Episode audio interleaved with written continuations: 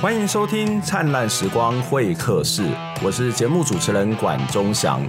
我们的节目是由公民行动营记录资料库独立制作，透过人物的专访、议题的整理、新闻的回顾，带大家了解到这一期事件背后值得我们要去关注的议题，让我们不是只看热闹，还能看见门道。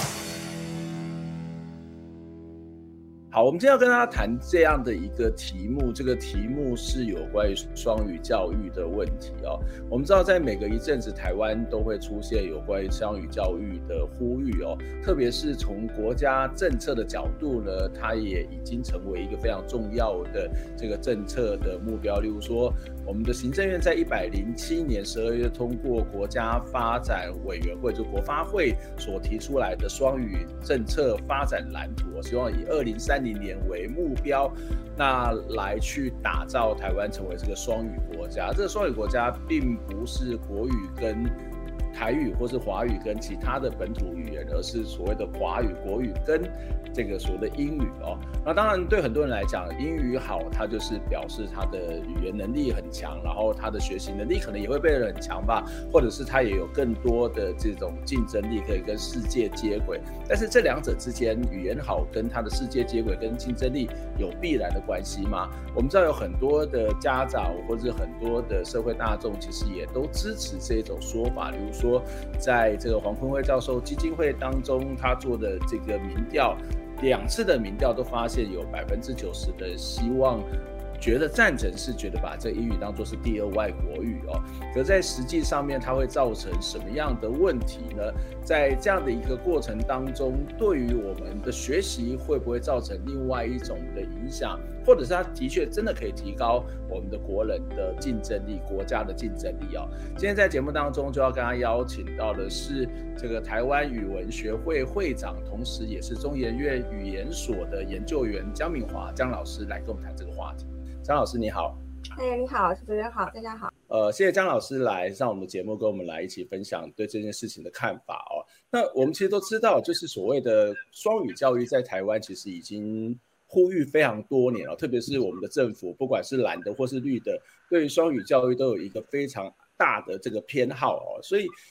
呃，不只是政府啦，就是包括民间或是一般的家长会觉得说，双语教育大家英语能力很好啊，可以跟得上这个世界的潮流、国际的潮潮流啊。但是其实你们在四月份的时候，其实包括台湾语文呃台湾语文学会，还有台湾文化政策研究学会，还有我自己参加的中华传播学会等等的团体，你们其实开了一个记者会，是反对二零三零年语言呃双语国家联合。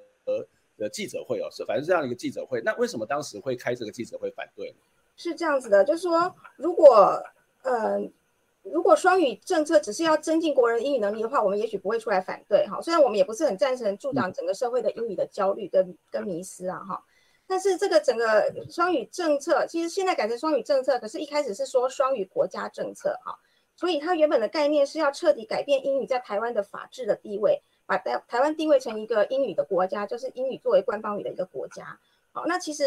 呃，我们知道语言并不是单纯的沟通工具而已哈，它本身和身份认同哈，建构一个想象的共同体，它是身份认同跟认身份认同跟建构一个想象的共同体的要素。好，那另外它还有许多的功能哈，比如说情感的功能啊，它是我们借由语语言表达人类亲密的情感跟交流哈，提供安全感，甚至是一个做梦的语言啊。那语言也有它的文化跟历史的功能，就是语言是文化的载体，它是语言的用语还有词汇、地名很多的，它反映了语言的文化跟历史。那语言也有艺术跟娱乐的功能，哈，以这个语言所创作的诗、文学、戏剧、电影所累积成的该这个文化的丰富的的资产，好，那个是艺术和娱乐的功能。那另外它也承载认知跟思想的功能，好，每一种语言它都有不同的思维的方式，那语言反映了这个语言人的思维的方式跟他的认知的概念。好，那语言也是个人认同的，有有一个个人认同的关的功能，就是你的口音、你的出身，好，它它反映的一个个人认同。还有最重要就是它有一个集体认同的功能，好，它是建立想象的共同体的一个最重要的要素，啊，因为我们知道说，在一个民族里面，其实血缘已经不是认同最重要的关键了，哈，这个语言才是一个认同的非常重要的关键。所以其实古人就已经知道说，要消灭一个国家最快的方式就是消灭它的语言，好，那双语国家的问题的政策在哪里啊？就是说。他把英语的沟通工具跟他的经济经济的那个功能，哈，这个这个工具性的层次，他要把它提升到一个文化文化的一个层次，变成一个台湾人的一个呃，就是官方的语言，它具有一个法定地位的语言，哈。所以这个，嗯嗯，他只着重在这个很浅碟式的语言实用主义的观点，哈，他然后再加上沟通功能跟经济功能，再赋予整个社会赋予一个英英文一个非常夸大的一个权利的功能，好，那所以这个是完全侵害到台湾本土呃本土语言，还有还有台湾的整体的呃价值观认同感这些东西，好，那他就是忽略了缺乏了语言文化的这个主体观，好，所以这个是我们。呃，反对的主要的原因，那这个、嗯、呃，我们是从去年的在会员大会里面就很多，其实，在更早之前就有很多的会员一直呃，会员还有学者哈，就是一直提出说这个双语国家政策是非常有问题。嗯、那我们呃，因为我们学者吧，就是很忙，也没有时间去很仔细的去看。那在去年的那个会员大会呢，我们就决定说我们要发一个声明，嗯、好，那所以我们就委由我们的张学谦理事他他先拟了一个初稿。然后经过我的修订之后，我们在理监事会上面通过讨论，就是通过决议，通过通过那个声明稿，然后我们就决定在二月二十一号的那个世界母语日那天开始发起声明，然后最后呃联署到三月三十一号之后，我们在四月七号的时候，四月七号，四月八号 的时候就开了一个记者会，反映。对，我们其实之前也曾经访问过张学谦老师啊，他其实在在两年多前了，他也是针对这个议题来做讨论。那当时最主要是因为韩国瑜提出说母语在家学啦哦，然后他也是要强调在高雄去做这种所谓的双语教育。那因为他跟你刚刚谈到的国际竞争力是有关的哦。那不过从刚呃张老师你的一些说法，你会看到语言其实会有两个主要的功能，一个是认知嘛，一个认知就是透过语言来认识社会，来认识这个世界。那另外一个就是所谓的认同，这个语言跟认同之间，呃，不管是我们过去看到像 Anders 他们很多的谈法都在谈这种所谓的认同，或是国足认同，跟语言跟文字都是有很大的关联性。可是你刚刚谈到一个，我觉得还蛮重要的，就是呃，很多人，包括可能包括像这个赖清德副总统，或者是这个韩国瑜市长都提过类似的概念，就是要提升国家的竞争力，他就必须要把这个英语是提升。那换句话说。很多人都把所谓的国家竞争力这件事情跟语言的提升、英语的提升的能力是有一些关联性的哦。可是事实上是这样子的嘛？哈，就是说，在目前有哪些国家是把这个英语当做是第二外国语哦，拉到这么高的一个层次？那这些国家他们竞争力是不是真的因此而提升了？关于这个竞争力的问题呢，就是说，呃，当然多一种多一种能呃多一种语言就多一种能力嘛哈，我们也不能够说呃呃提升英语力就不会。不会增加台湾的竞争力哈，但是竞竞呃英语力的提升是不是能够很直接的等同于国家的竞争力？好，这个是呃这个是要要很仔细的去去思考去分析的啊，因为一个国家的竞争力是由很多因素所组合成的，看你要跟别人竞争什么啊。那任何能力的提升都可以提升竞争力，可是呃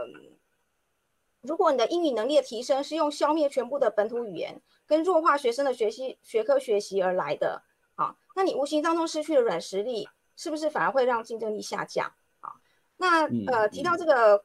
其他国家的这个官方语的问题，哈，首先我们要先厘清什么叫官方语啊，哈，官方语就是一个法定的语言，哈，它是一个经经由国家政府认定的具备法定地位的语言跟文字，哈，它是所有的官方场合跟官方的文书都必须使用这种语言。也就是说，一个公民哈，一个民众，他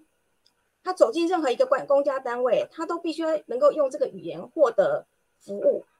好，那我们就想想看，说英语台湾有办法做到这样吗？哦，你要替换掉多少公务人员？你要替换掉多少学校的老师，你才有办法做到这一点？好，那这个这个是所谓的官方语言。那还有就是说，英语在台湾是没有族群基础的，也就是说，并没有人以这个语言为母语。他凭什么能够获得这样的地位？好，那如果只是好，那所还有就是所谓的第二官方语的的概念呐，哈，就是有些国家没有制定官方语，那有些国家会制定一个好或一个以上哈，两个以上的的官方语。可是官方语其实没有第一或第二之分。好，那如果它是官方语的话，就是一个最高的层级的的地位，就是法定的，就是法定的语言。好，那世界上的全世界的呃，根据我手边的二零一九年的资料，就是说。全世界共有五十六个主权国家是以英语为官方语言。好，那这些语言呢，哈，你以为都是像美国美国这样的的的国家吗？好，事实上，美国美国并不是以英语为官方语，因为它并没有制定官方语。好，它只有有一些州，它可能是以英语为官方语，可是，在联邦法律里面并没有制定官方语。所以呢，全世界英语以英语为官方语言的主权国家里面，除了英国以外，其他的地区都是英国昔日的殖民地，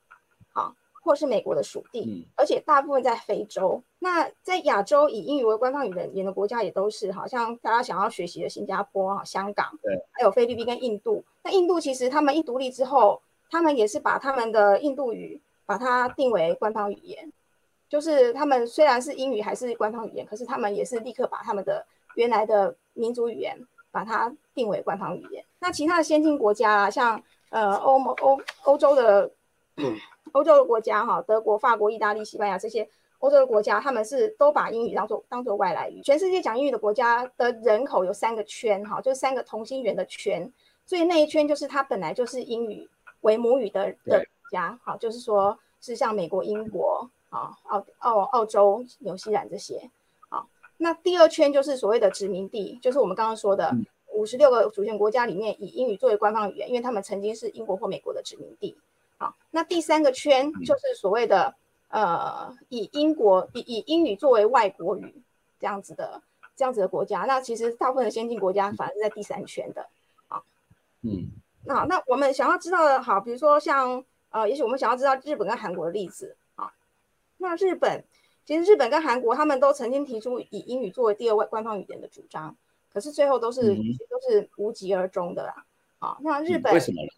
嘿，对，日本的做法是，这日本后来的做法是，呃，就是说他们是培养大量的翻译人才，他们培养了非常多高阶的翻译人才，Okay. 而且就是他们面对，就是他们面对国际化的方式，他们是选择用这种方式，啊，用培养很多高阶的翻译人才，嗯、而且不只是英语，他们是翻译世界各国的。呃，重要的对重要的文献不会只局限在英语吧？因为你国际、嗯、既然是国际化，你为什么是只只只 focus 在英语上面呢？好，嗯，那韩国哈，韩国的例子很值得我们借鉴啊。它是它是八十年代就开始掀起了英语热啊。所谓的英语热，就是说一个国家它为了因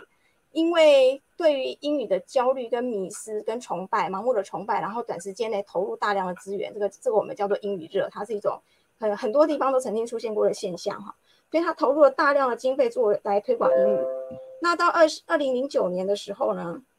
他的英语教学的费用呢，曾经占公共公共教育预算的百分之四十，但是他在二零一二年就开始退烧了。好，那那时候朴槿惠总统他积极减少英语在学校教育所占的分量，好，然后关闭了英语教育司，然后他强调是把资源用于恢复全人教育和福利教育。嗯嗯，那为什么会有这样子的？为什么会强调说是恢复全人教育和福利教育呢？好，因为当时有一个有个调查，就是国际学生评估专案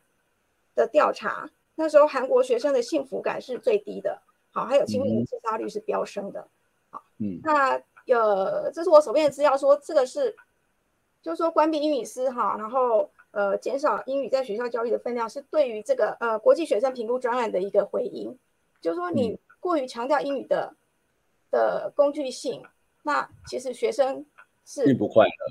对，并不快乐，因为他没有他缺乏自信心嘛。你就对自己的文化、自己的语言就缺乏自信心，好像你必须要呃成为一个流利的英语使用者，你才能够呃获得很多这个，好像成为一个呃高阶的一个一个人，就是他不是一个，嗯、就变成不是一个以人为本的教育了。我们可以这么说。你你刚刚谈到这个日本的经验，我觉得还蛮有趣的。就是我们知道日本的翻译真的是很厉害哦，就是我们自己在学术界里面都会觉得哇，超强的。而且我我我据说好像他们在大学里面这个翻译这件事情也可以去增加，例如说包括升等啊，或者是这一种在学术上面是有一些奖励的嘛。是是，所以说等于说呃，这个这个一有时候一个比如说一个语言它有经济功能，就是一个语言可以成为你获得这个获得经济那个谋生的一个工具嘛，那就。就是，呃，在日本，它翻译就是成为一个这样子的一个，等于是一个很高的一个、嗯、一个行业了，这样子。嗯，对，嗯嗯，对，所以其实我们透过翻译也是一样可以去接轨，或者是你刚刚谈的那个韩国，我觉得是一个另外一个很有趣的一个一个经验，就是说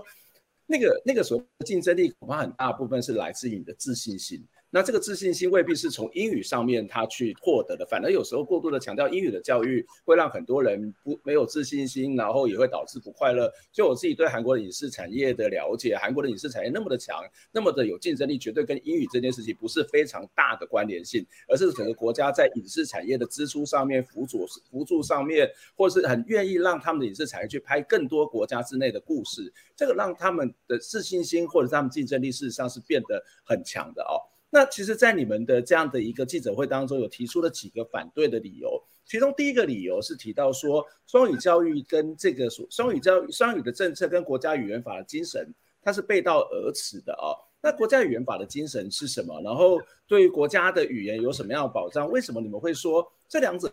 之间是背道而驰的呢？嗯，好。那所谓的国家呃国家语言保障法，它就是嗯要对于过去。读中华语的这个政策所造成伤害的这些语言，给他一个重生的重生的一个机会。对，所以要用法律来保障。好，所以国家语言发展法第一条就是说，为尊重国家多元文化之精神，哈，促进国家语言之传承、复振及发展，特制定本法。好，那第三条是说，本法所称国家语言，指台湾各固有族群使用之自然语言及台湾手语。就是说，只要是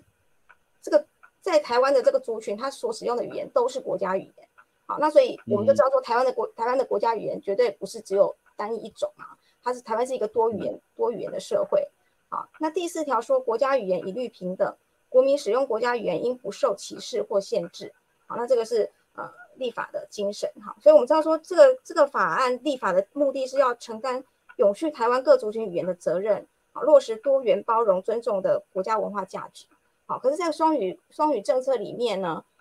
呃，我们知道它就是独尊，其实就是英语至上嘛。哈，那另外一个语言，它没有说哈，可是大家都知道是华语，因为在我们学校教育里面，华语就是一个就是华语啊，对，所以那当然是违反国家语言的精神啊，因为它好像就是直接当做其他的语言是不存在的一样，就是直接说直接说我要我要推英语，因为英语的竞争力最强。那另外一个语言他不敢说哈，那就是其实就是华语嘛。那所以这个当然是对于。呃，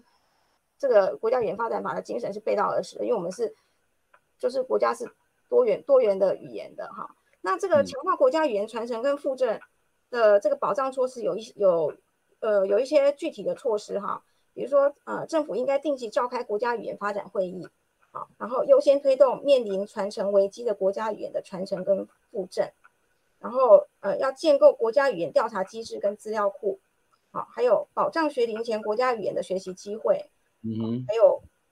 还有规划国民基本教育各阶段之国家语言课程及学习资源，哈，这个也就是我们现在国中跟高中必须要学习一门本土语言的课的这个法源依据，嗯，那另外就是保障国家语言的传播权，还有补助呃跟奖励民间推广国家语言的一些相关规定，就是这些。然后还有一条很重要，就是说学校教育得使用国家语言，就是其实学校教育是允许用国家语言的。那也许现在现实条件做不到，可是如果有一些实验实验的方式要做，呃，本土语言的沉浸班啊，哈，或是呃一些实验教育的话，这个是有法源依据的，就是其实你可以选择，如果在师资啊教材。完备的情况下，你是可以选择用本土语言来授课的。所以这样的之间的冲突会是什么？背道而驰的方式原因是什么？就是它会在资源上面相互冲突吗？或者是它有所谓谁尊谁谁劣的这样一种本地的差别？本土语言教育，呃，本土语言现在是有法律依据的，就是国家应该要投注资源在这上面。嗯、可是政府背道而驰，是反去反而把大量的资源溢注在。这个英语教育上面，所以它是完全是背道而驰的。因为我们知道政府投入在英语的那个师资上面哈，比如说用英语授课上面哈，比如说用英语授课的的教师，他的薪水比较高，他的时薪比较高，那这个这这个都是一种违反这个语言平等的一种一种政策，而且它是加强了英语本来就已经很高的这个地位。嗯，嗯对，那那本土语言其实是它是需要去。去维护、去传承的，呀这个其实蛮有趣的。这如果你去看那个国家的双语政策里面会提到，特别是国发会提出来，他提到说要呃加速高等教育双语化，然后要均衡完善高中以下的双语教化教学条件呐、然后英检的能量要扩充，然后提升刚刚提到公务员的这个英语能力，甚至要成立专责的法人去做推动。可是其实回到刚刚谈到的国家语言法里面的一些执行策略，相对之下都是一种保存保护，然后一种语言认证或是营营造友善环境等等的这一种。看起来就是一个比较口号式的一 一一种做法，这这的确是就像刚刚姜老师提到的那种所谓的背道而驰，或者是一个是国家这么高位阶的这种语言政策，怎么会相对之下它要提供的资源或者是在建制化的东西反而是比较少的哦？那这个回到你们的在这个声明上面来看呢，就提到说这个国家语言它会双语。双语的这种语言国家的政策会影响到台湾的主体意识，甚至会陷入一种所谓的台湾这个让台湾陷入到一种自我殖民的困境。为什么叫做所谓自我殖民的困境啊？就是台湾就是台湾，为什么会被自我殖民？这个自我殖民是指变成一个是英语系的国家吗？或者是被英语来殖民呢？对，自我殖民的意思就是说，因为我们知道现在以英语为官方语言的国家，它几乎全部都是英。就是英美的殖民地嘛，那台湾就是就刚刚我说的那个台英语的三个圈里面，台湾就是在第三圈，在我最外面那一圈。可是我们想要进入第二圈，我们想要进入第二圈，变成变成以英语为官方语言嘛？那所以我们是不是想要跟那些殖民地一样，变成一个 变成一个英语的一个殖民地？那这个是所谓的新殖民主义。好，我们知道过去传过去的那个殖民主义是呃用军事力量占领占领一个国家，好占领呃不占领一个。土地啊，然后统治那边的人民来获取经济跟政治的利益。好，那现在经现在新的新殖民主义并不是这样，它是用它是用政治跟经济的那个权利，然后去控制你。啊，然后文化类似文化帝国主义，去用它去灌输，就是就是说它占领的不是你的土地跟人民，它占领的是你的我们的语言文化的那种精神精神的领土。所以这个就是所谓的自我殖民，就是并没有人叫我们这样做，我们自己想要变成殖民地的这种概念。对 对，这是蛮有，这是蛮有趣的，就是某种程度反映出我我们其实对自己是没有信心啦，就是我们觉得我们东西可能不够好，我们可能没有办法接得上国际，没有办法跟国际接轨，所以我们就用一个看起来好像有效，但是可能是很简便，但是伤害可能又很大的一种语言的政策来去这个。呃，这个让这样的一个一个企图觉得国家是可以变得更进步。可是我常也会跟同学说，其实会说英语的人，他不代表不代表他有世界观；会说英语的，他不代表他就是一个国际化的人哦。因为我们看到很多国家，他都是用英语来说说话或是来表达，但是他跟国际化没有必然的关系。所以更大的一个部分就是回到自己的。这种所谓的主体性来做思考，那而不是成为刚刚提到的一种自我殖民的方式哦。我们先休息一下，待会我们再来继续请教姜老师相关的问题哦。因为包括假设我们反对这样子做的话，那那实际上面可以怎么做呢？哈，就是呃很多时候我们大家就是不要这样的东西，但是实际上面刚刚特别谈到所谓的国家的语言政策很重要，但是其实也会有很多人觉得说啊，我学台语干嘛？我学客语干嘛？它又不实用，或是它又没有竞争力，那又浪费时间。我们怎么去看待这样的一件事情？我们先休息一下。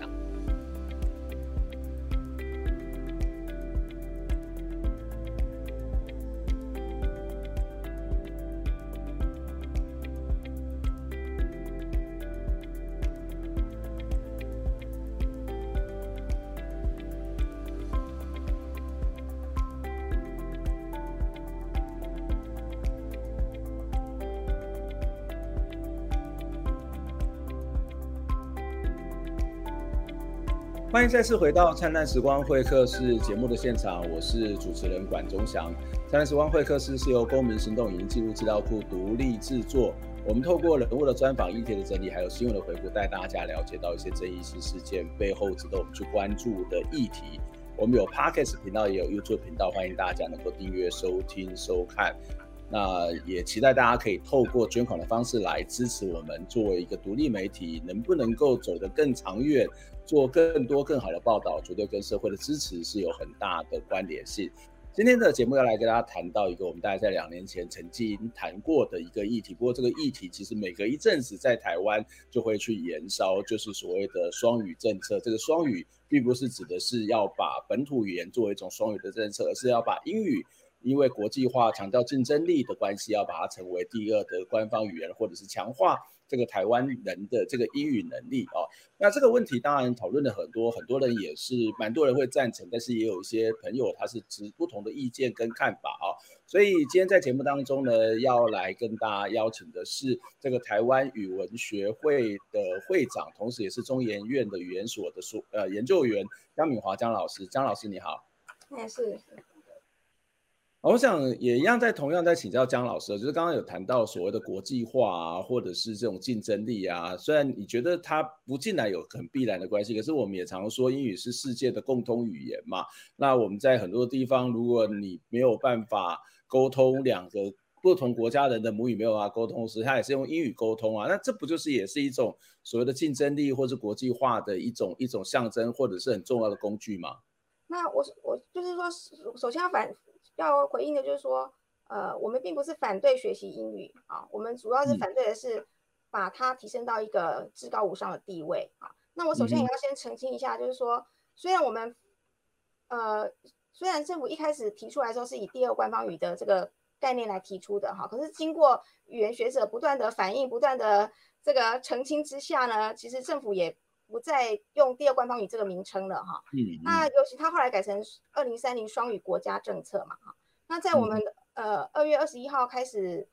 发起联署之后，好，在联署接近尾声的时候呢，其实国发会他有默默的发了一个新闻稿呢，澄清说，其实他的他的双语政策并不是要把英语作为。本国语好，他已经澄清说英语要变成，就是已经定位说它是一个是一个国际语，而不是本国语，这个是我们要呃帮他澄清的。那同时也是呃强调说，其实我们的联署是发挥了作用。嗯，那提到呃回应到这个呃国际沟通的这个问题啊，这就是很多人的迷失。好，那就是说英语它最重要的功能可能就是沟通问题。好，可是其实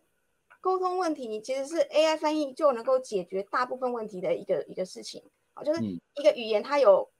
工具的层次，层次也有文化的层次。那但是工具的层次其实是 AI 翻译可以解，可以可以解决的哈。其实现在目前 AI 技术已经可以做到说，它可以精准的把英语的新闻翻译成华语，甚至是不同呃，它那个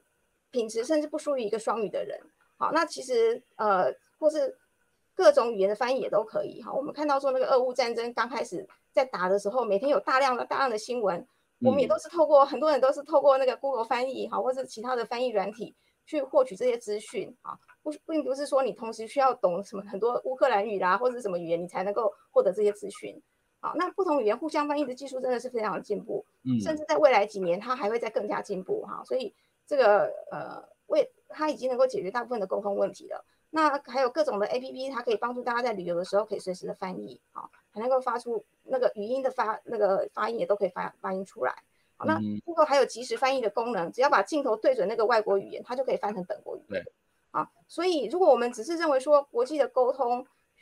呃，需要英语的话，那这个日常生活的沟通其实它已经是可以解决的。所以我们需要的是高阶。如果我们真的需要竞争力的话，我们需要的是高阶英语。那高阶英语需要全民学英语吗？嗯，这个就是一个问题，就是说。我们是务实把英语当成一个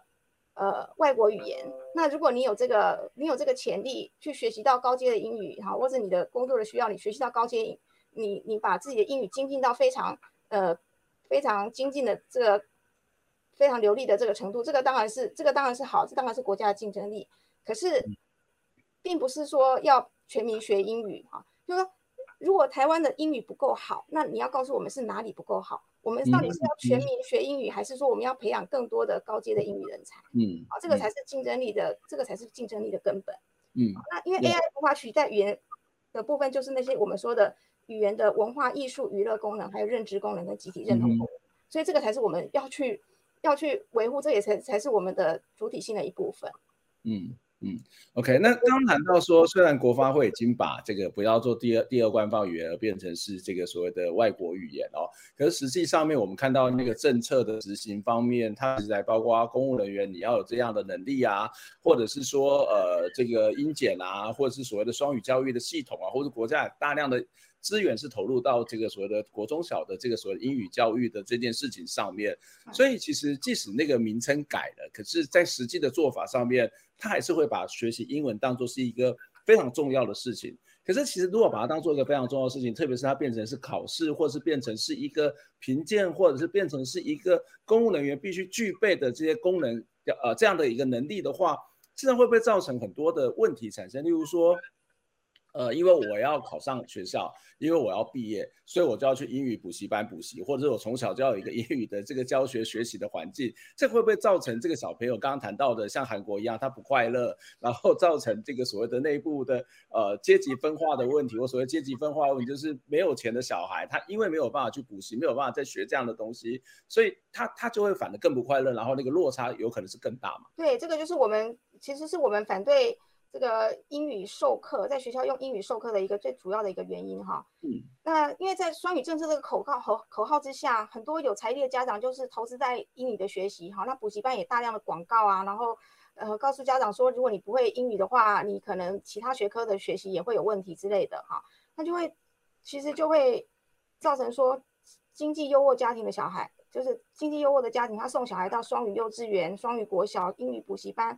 好，那他们的小孩就被形塑成一种英语的强势者，然后被就是被社会跟媒体赋予一种优优势的地位，那这个就会造成一种就是阶级的分化啊。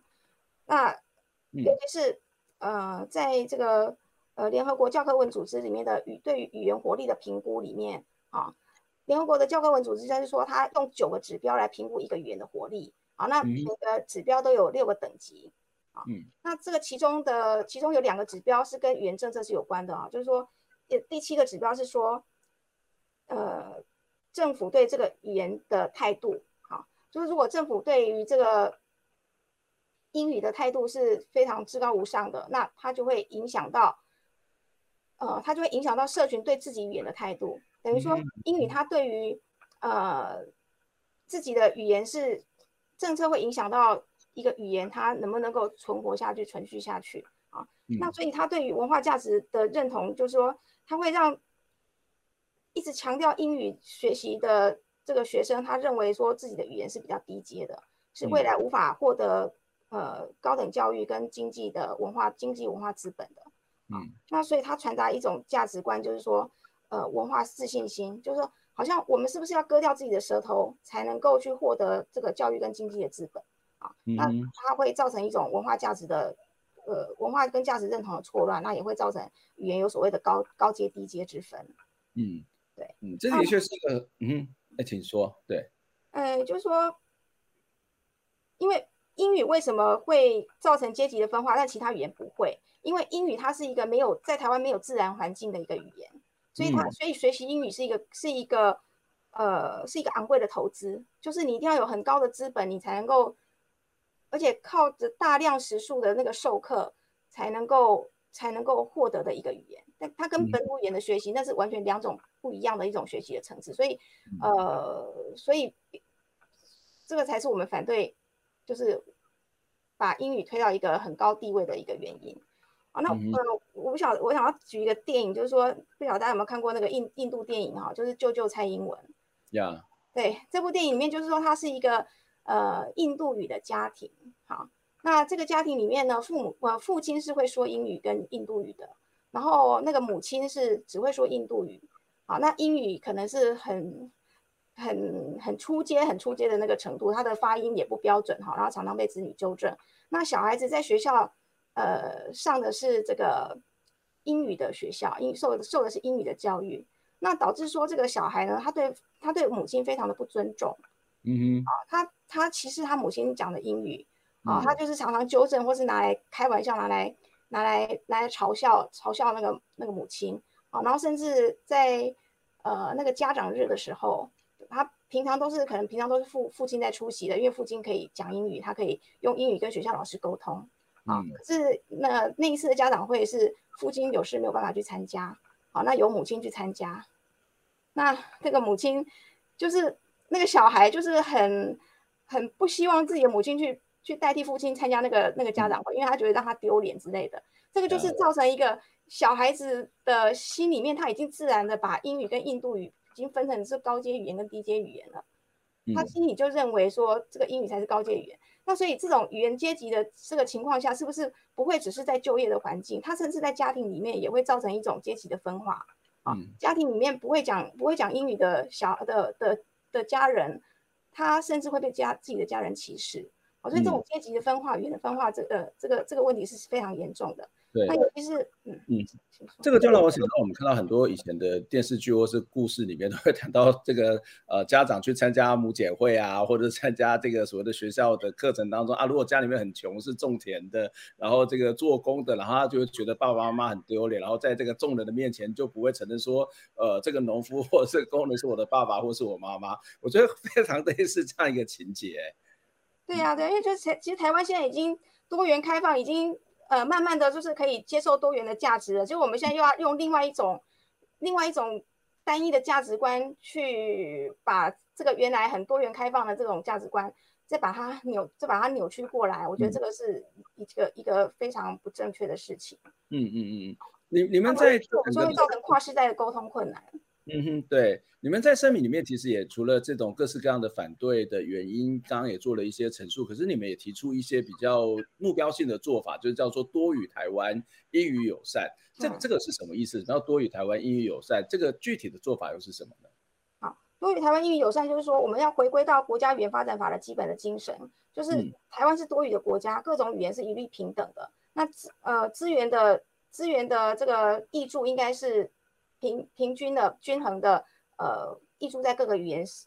里面，然后使用不受限制啊。那要就是把平衡资源，当然，呃，越弱势的语言可以多一点资源，但是基本上资源是平衡的，不会说是呃独尊某一种语言哈。那我们要自信的走出台流。好，那在英语的部分呢，就是务实的把英语看作是外国语言，好，而不是全民学英语，全民都是英语被检定。好，那。我们的英语如果是不够好的话，那是可以怎么样怎么样改善？哈，其实学生需要的是优质的英语教育，而不是而不是呃用英语授课。哈，其实我们最反对的就是用英语授课啦。啊，因为因为英语授课的话，就是说他英语变成一个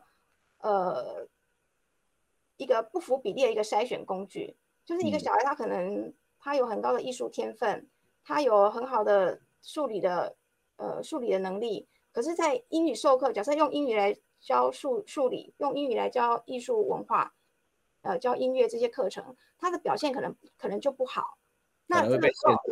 对，所以这个时候，你评量的不是你在任何课各个各门学科里面，你评量的不是这个学生在这个学科上面的表现能力，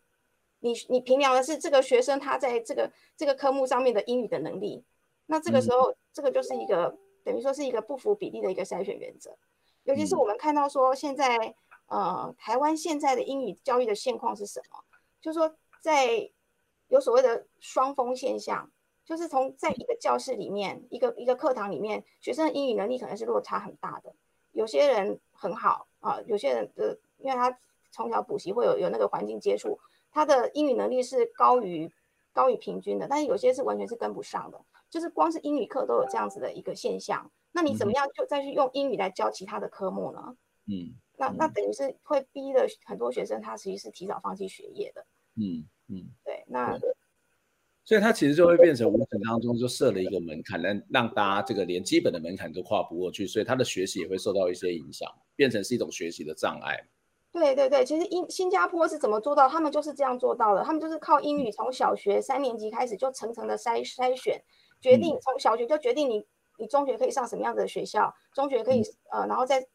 层层筛选之后到决定你大学可以上什么样的学校。那英新加坡是英语的，是是英国的殖民地，他们都需要透过这种筛选的过程，才有办法达到说英语作为官方语言。那我们台湾愿意这样子筛选吗？你从你从小学三年级的时候，你就因为你的英语能力不够好，你注定不能够去就读某一种能够获取更高。呃，学位的一个的一种学校，就是其实香港也是分流的，他们也是在呃，大概在中学的阶段就会分流成说你是上的是英语的英语的中学，还是上的是呃粤语的，想想就是粤语的中学，就是这两个，就是说这两个我们想要效法的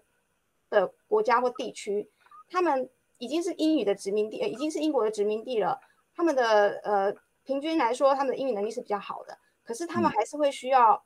嗯、呃透过层层的筛选去决定哪些人可以可以上受高等教育。那其实台湾这个是做不到的。嗯、那其实新加坡也有很多描述这种现象的电影，好、哦，什么小孩不笨啊、嗯、这种就是。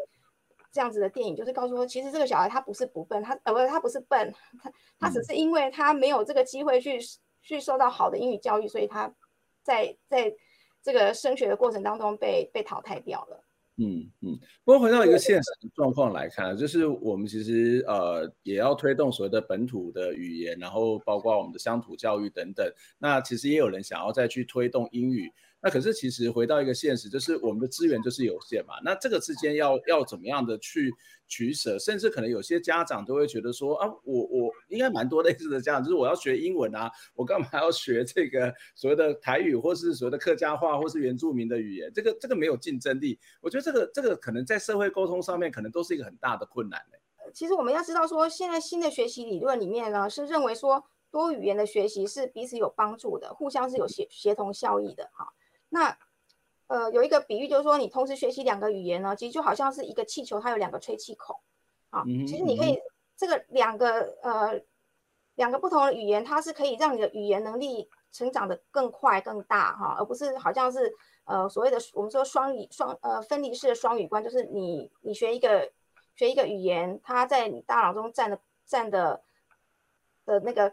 区间哈，那个空间好像是不一样的，是双。这个好像两个气球一样，是各自独立。它其实你学语言的话，它的语言你的语言能力就好像一个气球。那你学不同语言，它是有不同的吹气孔。那那个吹气孔可以让你帮助你的语言可以可以长得更快更大。好，那所以说这么多语言，我要我到底要怎么学？那我们当然就是呃，其实母语一定是你启蒙教育最好的一个工具。所以我们就是说，在你那么多语言你无法同时学会的情况下，最好的方式还是先从母语开始做。嗯，那至于英语的话，当然它太早学其实没有什么。其实就语言的那个学习来说，哈，就是各种研究显示，它并没有绝对的好处。它的它的好处只有在说你的发音可能比较比较比较标准一点而已。嗯，可是我们我们就是把英语作为外国语啊，我们发音一定要发的像像母语人士那么那么准确吗？其实，因为世界上全世界。说英语的国家里面，真正母语使用者并不是多数，反而最多数的是这个所谓的外圈的国家，把英语当做外国语的国家。那这些国家里面的人讲的英语也是南腔北调，各个各种口音都有。好，所以我们真的一定要说，你在你越小学，他对于他的那个各项的呃认知能力没有达到的时候，他学到的就是只有口音比较比较标准而已。啊，那所以优质的英语教育就是。呃，我们的学生好像现在都说台湾人英语不好的情况，说好像我们的读，呃，阅读可能比较好，但是不敢说之类的。那这个都是可以透过英语的好的英语教育去去加强，而不是，呃，好像你根本就还没有学好这个语言，然后你就要用这个语言来来授课。那学生他真的在课堂上学到的，呃，学到的那个语言是正确的吗？嗯嗯，他的学多学了几个英文单字，可是你在这个学科的学习上面，可能整整体是弱化的。嗯，说这个这个现象有没有去有没有去探讨？呀，我们应该学习英语是竞争力没错，可是你因为英语的教学而使你其他学科变弱了，那这个是不是一种竞争力的？嗯，是不是一种竞争力的弱化？就是英语怎么教我们可以讨论。嗯，啊，但是不是说把英语就是。当成一个全民、全民使用的一个一个语言。嗯，也也就是，它并不见得是一个互斥的关系，就是说它有可能一起做，只是说呃，它怎么去安排，什么样才一个最适当的，那会不会造成某种的压力？这可能是一个我们在做语言政策或者语言教育可能要去一起思考跟讨论的问题哦。那刚刚有谈到说英语好，不代表就代表你有竞争力，或者代表你有国际化。可是回到另外一个角度来看，好了，那那学习本土的语言，它能够提升我们的竞争力吗？就是我想竞争力还是很多现代社会，不管是父母也好，或是国家也好，他都会把它当做是一个非常重要的指标。那学习本土语言，这真的对竞争力有什么有有什么样的好处吗？还是说它其实就是一种文化的保存而已？所以竞争力这个问题哈，嗯，当然大家直接想到的就是说经济上面的好处啦。嗯，但是其实我们可以思考一个问题，就是说经济上的好处其实是创造出来的。嗯哼，其实现在英语政府投注大量的资源在英语里面，它它也是创造，它也是帮英语创造出它的它的优势竞争力。所以其实政府的资源是可以帮助这个语言创造出它的竞争力。它是就是其实经济经济上的好处是创造出来的。好，所以我们怎么知道说，哎，也许哪一天有一个说客语的一个一个人，他成为一个有名一个，他生意经商成功好了，成成为一个大企业家，那他想要来创造，他要打造一个以英语呃不以以客语呃来来服务的一个企业啊，比如说银行好，客语服务的银行啊、医院呐，好，或是呃健身房啊，好，任何你想得到的那个服务业，他想要。打造一个这样子的一个一个企业环境，那他这个时候这个竞争力是不是就出现了？嗯，好，或者是说，呃，今天假设假设需要考任何一个本土语言，那他是不是就创造了这个、嗯、这个语言的竞争力？呀，所以到底政府应该要把资源放在创造英语的竞争力，还是要去创造创造本土语言的竞争力？这是一个选择嘛？嗯，所以其实我我有时候是不太愿意。去把本土语言的价值把它放在这种经济经济工具的那个层次啊，哈，因为你你可以创造啊，只是你要不要去创造而已啊。你今天一个成功的呃嗯台讲台语的企业家，你就可以创造一个这个以闽南语为服务的，就是以台语为为那个服务的一个一个企业啊，或者你你是一个成功的客语的企业家，你就可以去创创造一个一个客语的。一个以客语服务人群的一个一个企业，一个服务一个服务业，这个都是可以去创造出来的嘛，哈。那所以我还是我主要还是本土语言，最主要还是一种价值观，就是说它是我们这块土地上的语言。也许现在很多人会说，它不是我的母语，哈，或者说现在很多小孩他的母语已经不是本土语言了，已经不是客客语，哈，或是客或是台语，啊，可是它是你的父母的，它是你的父母的母语啊，它是你的祖父母的母语啊。或是他是你的亲戚、亲戚邻居，或是你在台湾有可能遇到的任何一个人一个人的母语啊，啊，就算你的，就算你的，呃，父母、祖父母啊，呃，外公外婆全部都不是以这个语言做母语的，那它还是一个，它就是一个本土语的概念嘛。好，那其实所以说多一个语言，多一个能力，我我认为说。如果这个大这个价值观有建立起来的话，我不我不认为说家长就一定那么反对学习本土语言。嗯，我我觉得这个竞争力是在一个商业上面的一个概念呐，就是有时候这个竞争力来自于对自己的信心呐，或是对自己的认同啦，说是对自己的了解这件事情。那学习本土的语言，事实上对自己的了解认，就是一开始江老师要说认知认同。特别是拉到这个信心的层次，我觉得对一个人是有很大的帮助，而且他其实就会让自己很多的时候，我不会觉得我很弱，或是我对自己没有信心。那当一个人没有一个一一个人能不能有竞争力，绝对跟他的自信心是有关的，跟他的这种自我的态度是有很大的关系。所以，反正在本土语言上面，这个东西我我倒觉得它是可以有一些。所谓的竞争力，但竞争力不见得是获利，而是我怎么在这个社会里面活得更好，我怎么活得更开心，我怎么跟我的这个群体里面有更好的互动，我不会觉得说啊，我不会英文，我不会什么东西，然后我就我就很糟。我觉得这反而是另外一种看待竞争力的一个方式哦。不过回到我们今天的最后一个问题，就是。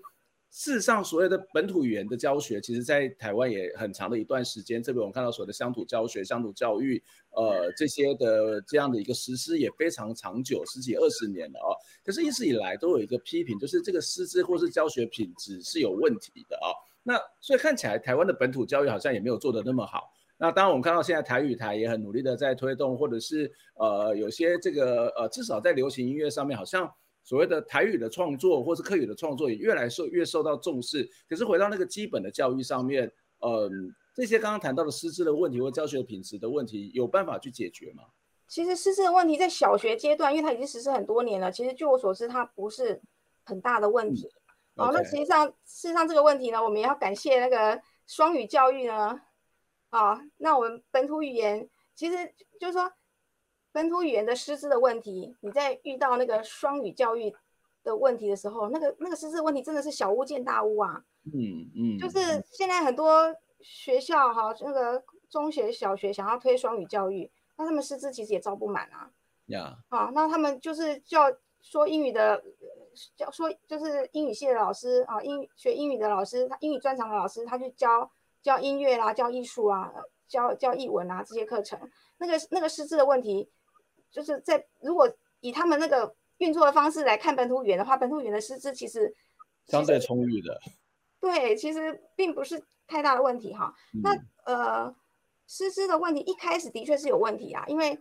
大部分老师他可能只会讲，他不会，他不知道怎么教哈。那现在、嗯、现在教育部也透过很多的培训啊，可能是师资有两个来源哈，一个来源就是说是嗯本来既有的师资去受训啊，另外一个就是教学支援人员，就是所谓的支援教师，就是他可能不是这个学校的专专职的教师，他是。专门支援本土语言的，嗯哼。那我们先，呃，那教师师资的问题啊，其实以如果是以那个语言活力相对比较高的这个台语、呃闽南语、台语跟个四线客语来说的话，其实你在一个学校里面要找到能够听或能够说的老师，其实并不是那么困难。嗯。啊，那他困难的地方是在于说他可能不会不会读写。嗯。他对那个。呃，教材的那个里面的文字或是拼音，它它会有有点困难啊。那政府的做法就是，呃，提供他们去受训嘛。你受你修满了几个学分之后，你就可以回来教这个本土语言啊。那现在有些情况，有些情况就是说，教师他不愿意去受训。嗯。那教师为什么不愿意去受训？因为你没有提供诱因给他呀。啊。他他如果有去受训跟没有去受训，他的待遇都是一样的，他为什么要去受训？嗯，那其实你有很多的方法去可以去做，比如说呃减授时数啦，哈，不用带导师啦，或是反正提供各种诱因，这个这个是政府政策里面他就是会去做可以去做的事情。嗯嗯。那嗯，其实其实教师的问题，因为现在的那个线上资源的那个真的是非常的丰富啊，各种的教材，嗯、还有线上字典啊。那个教材的问题，现在的现在的民间的教材是，它不只是出一本课本，它连教师手册、学习单啊，然后那个电子书啊，都会帮你传边边啊。所以其实，然后现在本土语言其实他也不上课，不不不，他也不考试，然后也我看学生也没什么作业，所以它其实是一门超轻松的课。我我我我我不觉得，我不觉得说，其实如果政府提供教师去进修，我不觉得说会有多大的反弹。我我听到的比较比较严重的问题，就是说可能是那个排课的时候，有时候会排不出来啦。嗯，啊，比如说那个，因为有很多不同的语言，所以有些比较少数的那个腔调的语言，它会被排在一些什么午休的课程啊，嗯，午休的时段啊，或是那个早自习的时段啊，哈。那这个其实，呃，就是透过比较成功排课出的那个学校，提提供一些。他们的那个做法可能提供给这些学校，因为学校有大有小，他们排课的那个困难度是不一样的。哎，这个这个的确是，呃，听到的抱怨反而是这种的，并不是说真的师资或是教学怎么样不好啊。那那回那再来说，再来说到那个少数腔调的问题，就是说，呃，你在一个学校真的很难找到这个腔调的老师的时候，啊，那其实像原住民语，它在都会区，它很多现在都是直接是线上的线上的那个。学课，他们就是直接用放录影带的，各个课程都录影帮你弄好好的，所以其实这个也不是也不是太大的问题。嗯、那呃小学我认为是不是比较不是问题啊？那现在国中哈，国中高中是从今年开始需要上本土语言的课程。嗯、那一开始其实任何的任何的课程，你一开始都会有一些阵痛期，好像国中的老师或者高中的老师，他们要去上一个难度更高的一个一个语言的时候的的的这个。本土语言课程的时候，当然任何任何东西一开始都会有问题，但是就是透过你提供呃培训的指的管道，然后提供诱因给老师愿意去受训，啊，就这个都是可以解决的。啊，就是我们要跟老师说，在我们一个教书的生涯里面，可能是二三十年，啊，我们不能不能够期待说我们的小我们的小孩他学的东西永远都是在你二三十年之内都是不会改变的嘛。嗯，啊，就像小学也以前有记得也没有资讯课，那后来也是有资讯课，嗯。哼，那个都是其实教师会上电脑，跟他能够教学生怎么使用那些设备什么的，那那那也不见得是同一件事情，所以一个老师要去教一个新的课，它都是需要去备课的。啊，它它实际上是要一个转换的过程的，对。对，它需要一个转换过程。那其实我们现在看到双语、嗯、这个英语的那个什么双语授课，我们看到各种的乱象。嗯。那个我们看到，我们都说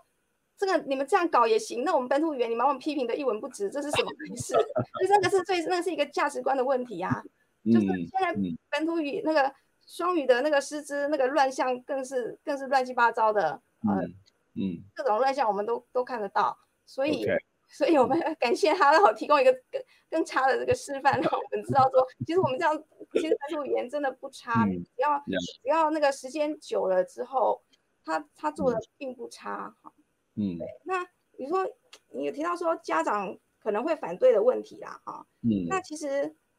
现在本土语言真的是，其实它真的是很轻松，它就跟它就一节课嘛，哈，它跟音乐课跟艺文课那些一样是是类似的，就是让你去呃，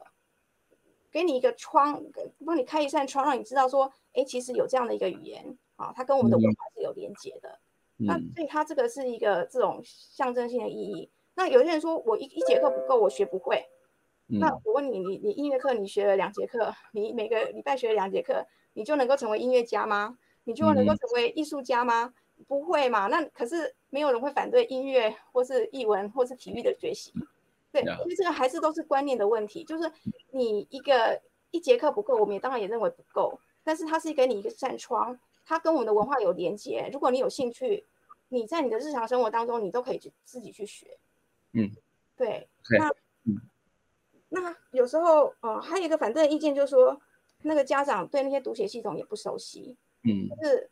他常常会批评说，这个字怎么会这怎么会？怎么会是这样写？Yeah, 这样子写。怎么会这样？那其实，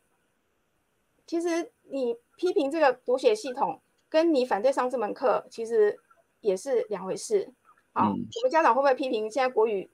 我们的那个呃国语的那个字体，有时候也是会，因为国语的字体也是会一直改嘛，哈，读音也是会一直改。嗯、有些家长也会说，这跟我们小时候学的是不一样的。对。那那本土语言的问题就是说，这些读写这些这些文字。他们以前都没有学过，嗯，所以他们看到的时候就是很陌生，那所以他们有时候会批评。可是，可是批评跟你不愿意上这门课其实是两回事，嗯嗯。好，那数学的教法也是有人会说，怎么会是这样教？我们以前是怎么教啊？那个，所以呃，家长对这门课有意见，不代表说他他反对上这门课。我想这个非常重要的一个问题，就是这样一路谈下来，一个蛮蛮蛮基本的一个问题，就是在于所谓的。